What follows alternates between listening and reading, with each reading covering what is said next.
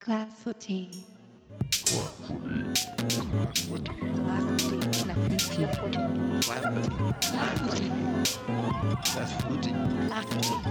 14.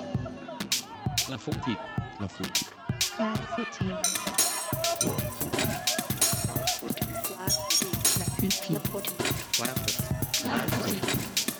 Class 14.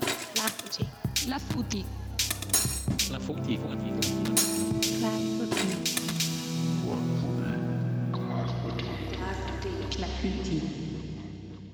Mon nom c'est Zef, cofondateur du collectif Clafouti, Clafouti Records.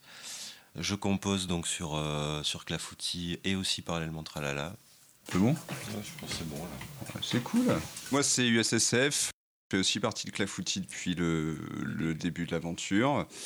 Je m'occupe aussi du site web dans l'association, mais sinon, euh, présence musicale essentiellement euh, sur un peu tous les fronts.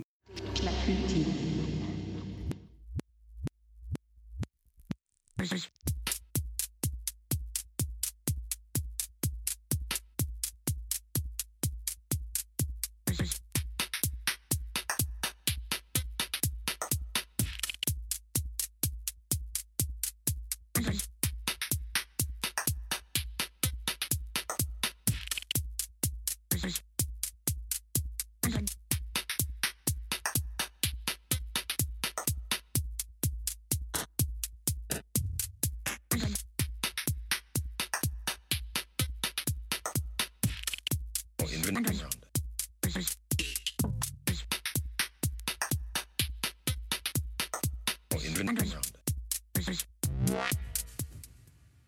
A trois genres euh, qui cohabitent euh, au sein du, du collectif Clafouti, euh, que sont la techno minimale, l'électro et, et le breakbeat.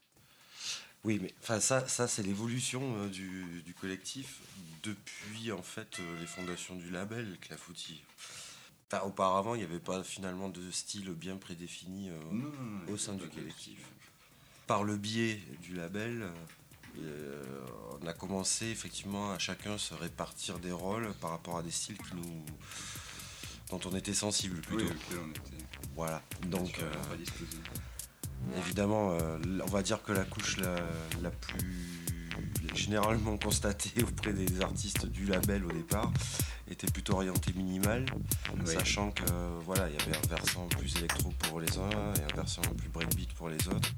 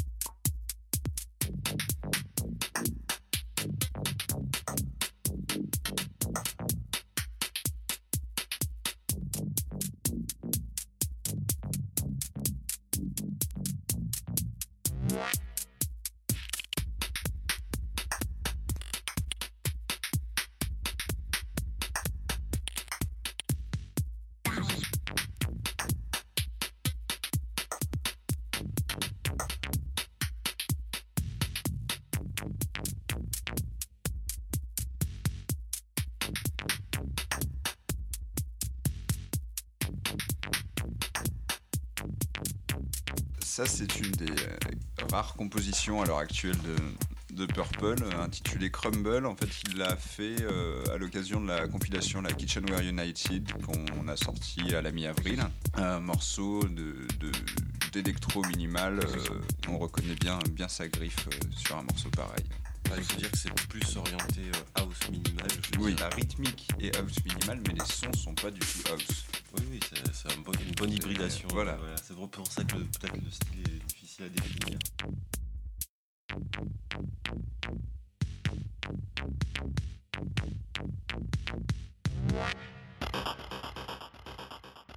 Le minimal Non, mais le minimal euh, au sein du collectif Clafouti, c'est pas forcément très très clair. Mais on va dire euh, grosso modo que oui, la grosse influence c'était. euh, allez, on va démarrer avec euh, les premières productions de Rich Outing sous le nom de Plastic Man. euh, Maurizio. et Maurizio, voilà. Et euh, ça, c'est ce qu'on a écouté le plus euh, dès le départ et qui nous a influencé pour après aller euh, vers l'actuelle scène allemande euh, qui euh, effectivement produit une espèce de techno beaucoup plus. un certain perfectionnisme au niveau du son.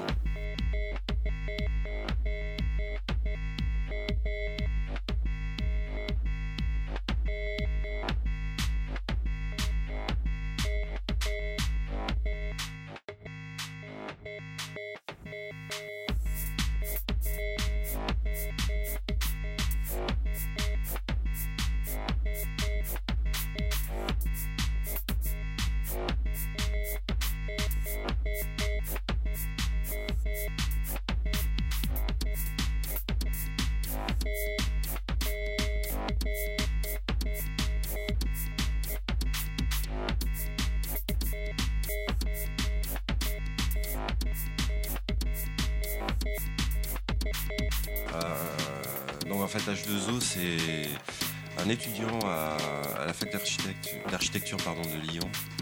Et euh, là en fait on, entend un des morceaux d'une de ses démos qui m'avait sorti en CD. Et donc ça a permis de faire un, premier euh, maxi en CD qu'on a sorti récemment là, sur, sur Clafoutis, donc qu'on peut acheter par le site internet notamment. Et je pense qu'il y aura une version téléchargeable euh, d'ici cet été aussi, dans MP3. Donc euh, un garçon assez étonnant, euh, qui arrive tout frais, avec un concept assez intéressant de à la fois effectivement de, techno minimal, très effectivement comme on disait son allemand, etc. Mais euh, qui est complètement en fait euh, influencé lui plutôt par euh, ce qu'il appelle le psychédélisme, c'est-à-dire en fait la trance, la trance goa euh, de son pays, et le breakbeat aussi. Donc c'est assez étonnant. Même si on retrouve quand même assez peu de, de trans goa dans ses compositions. Non, heureusement. C'est ce qui fait tout son charme.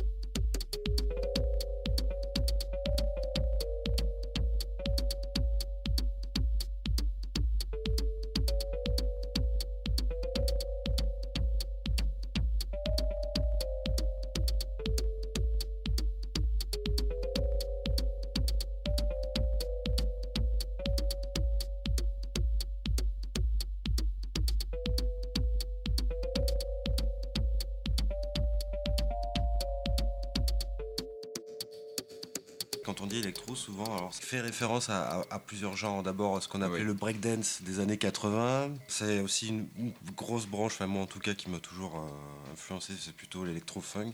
Oui.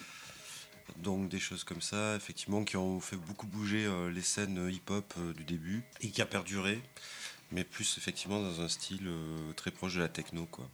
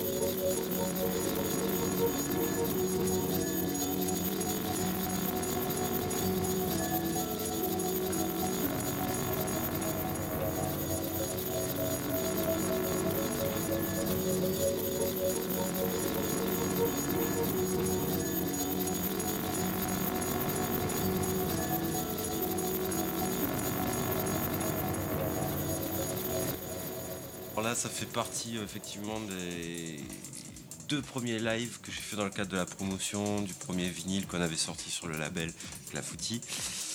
Et euh, donc à cette occasion, euh, il y avait eu d'abord une soirée- un premier live que j'avais fait au Baloir.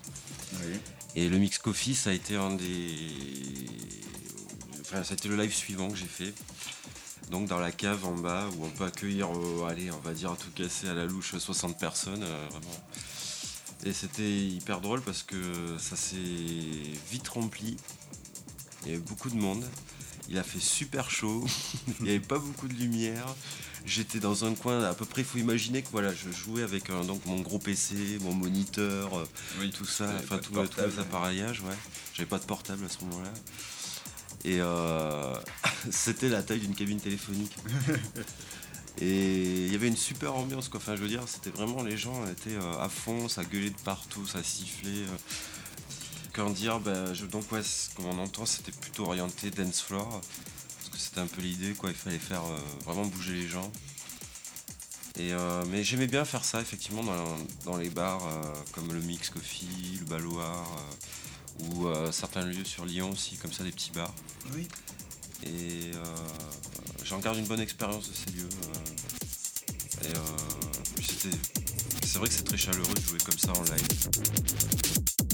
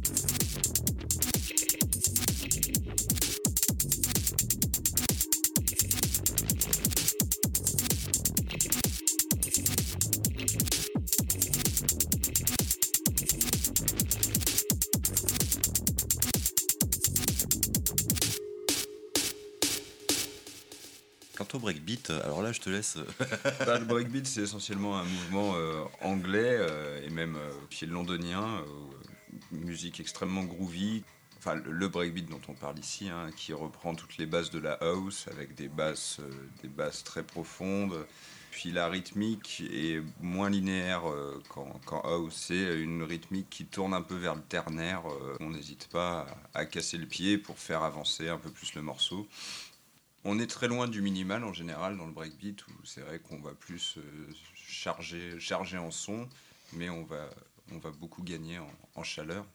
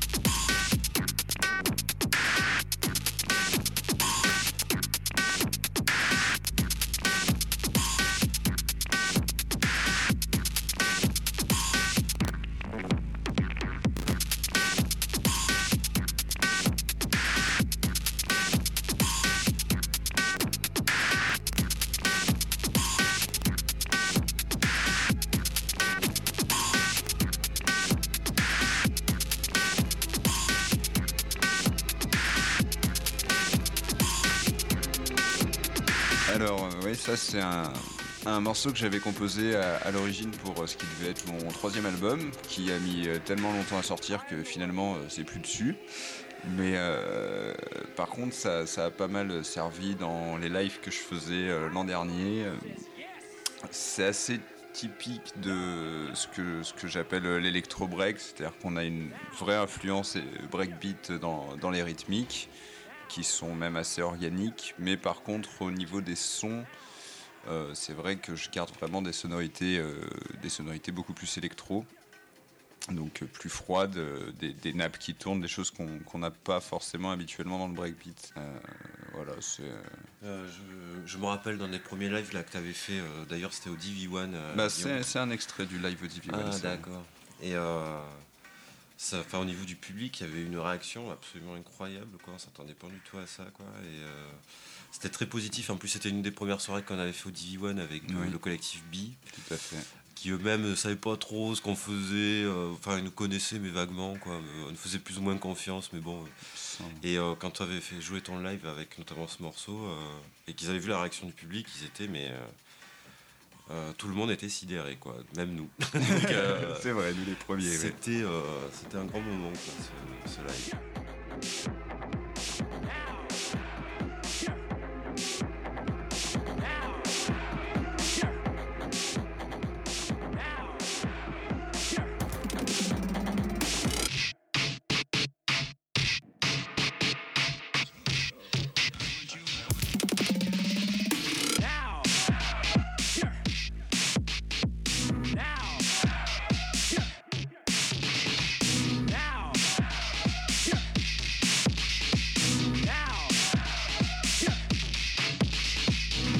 Think it's not you, go back to the schoolyard.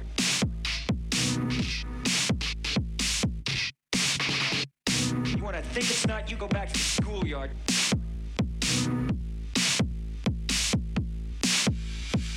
Take it on headfirst with the skills that I will teach you at work and say, No!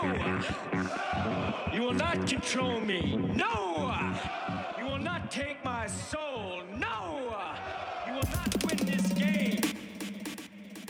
A priori, euh, c'est pas exactement euh, ce qu'on attend dans une soirée d'avoir trois genres comme ça différents euh, qui, qui se superposent. Mais finalement, c'est un peu ce qu'on a toujours fait Oui, oui. dans nos soirées. Et, Oui, je pense que globalement, en plus, c'était ce qui était plutôt apprécié par le public en général dans les soirées. Maintenant, on va revenir à- aux origines du- du- de tout ça. On a fait un, un premier vinyle euh, sur Clafoutis. oui. Donc il y a eu effectivement une production un peu éclectique comme ça de morceaux. Et évidemment, euh, comme c'était le premier disque, que personne nous connaît, il fallait euh, faire des concerts, euh, il fallait faire de la promotion pour le disque, donc organiser une batterie de soirées euh, autour de ça pour faire découvrir au public ce qu'on faisait, qui en était. Et donc ouais, c'est au travers des, des premiers, tout premiers concerts quoi, que tout de suite il a fallu se dire bon, qu'est-ce qu'on adopte comme point de vue, quoi, qu'est-ce qu'on fait exactement? Mhm. Euh, et donc c'est, on avait, on avait fait un premier live ensemble en plus, Oui, oui, oui. le tout premier euh, des Pour soirées. le lancement euh, du premier disque. ouais. pour le lancement du premier disque. Et justement, on avait essayé de jouer sur cette euh, carte dans le live, en jouant sur les trois tableaux à la fois pendant à peu près une heure. Et euh, voilà, c'était, c'était euh, déjà, ben voilà, on a- sans s'en rendre compte, on a, mis- on a commencé à, à poser une première pierre à l'édifice. Mm. Et après, donc les, petit à petit, les rôles se sont répartis entre nous.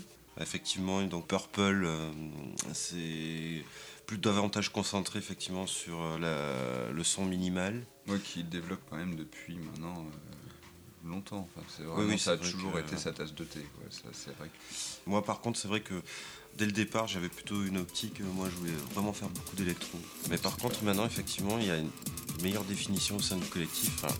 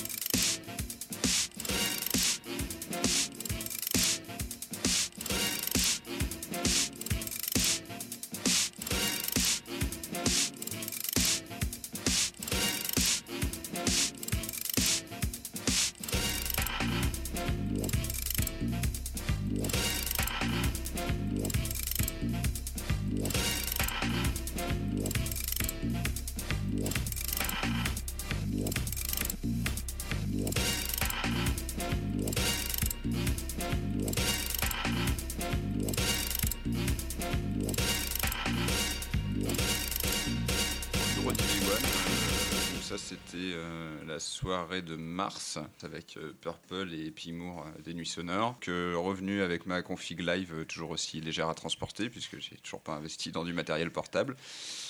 C'est une track juste composée pour, pour ce live basée sur des, des samples, voilà, comme on l'entend de Frank Sinatra. Un morceau breakbeat assez, assez déjanté qui, a, qui a eu un, franc succès aussi pendant la soirée DV1. euh, même si on comprend bien que ça pourra difficilement être sorti sur un disque un jour euh, pour des problèmes euh, évidents euh, de sampling. ZEF, USSF, podcast Clafoutis pour.